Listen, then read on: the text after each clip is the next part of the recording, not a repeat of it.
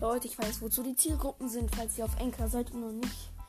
Ich habe ja jetzt 1,1k und ach, hier steht Zielgruppen, Zielgruppen. Ich weiß es zwar schon länger, ich wollte es euch mitteilen, ist mir gerade wieder eingefallen.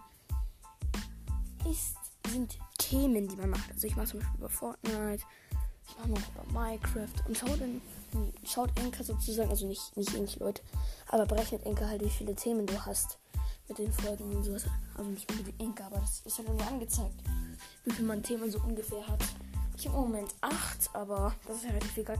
Wenn ich jetzt irgendwie 20 unterschiedliche Folgen mache, also 5 Folgen zu irgendeinem Thema, dann kriege ich ja wieder Themen richtig viele plus. Also halt, also ist es relativ egal. Ja Leute, bis dann, ciao.